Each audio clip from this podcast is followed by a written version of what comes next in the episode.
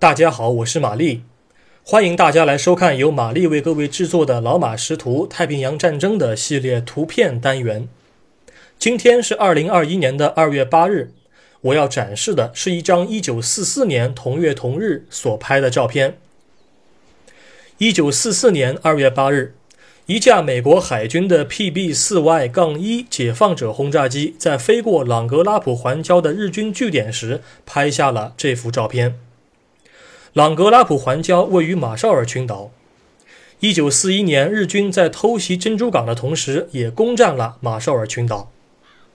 美国海军曾经在一九四二年春季的时候，对吉尔伯特和马绍尔群岛进行过试验性的空袭，检验航空母舰的舰载机编队在夺岛中的作用。一九四三年十一月，美军发起反攻。对夸贾林、马朱罗和艾尼威托克等各类岛屿展开两栖登陆作战。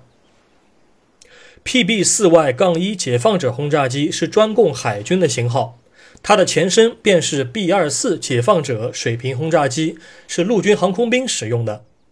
海军的 PB 四 Y 杠一解放者主要承担的是舰队反潜、海上救援和侦察、摄影的任务。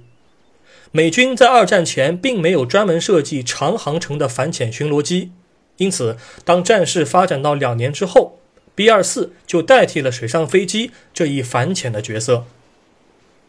从照片中我们可以发现，盟军的轰炸机已经在滩头扔下了至少四枚航弹。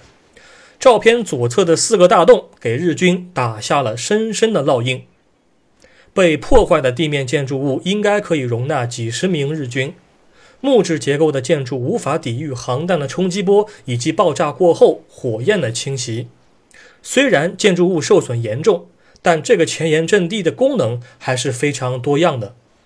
仔细观察，我们可以分辨出水塔、碉堡、观察哨、简易通讯天线和可能的军官住所。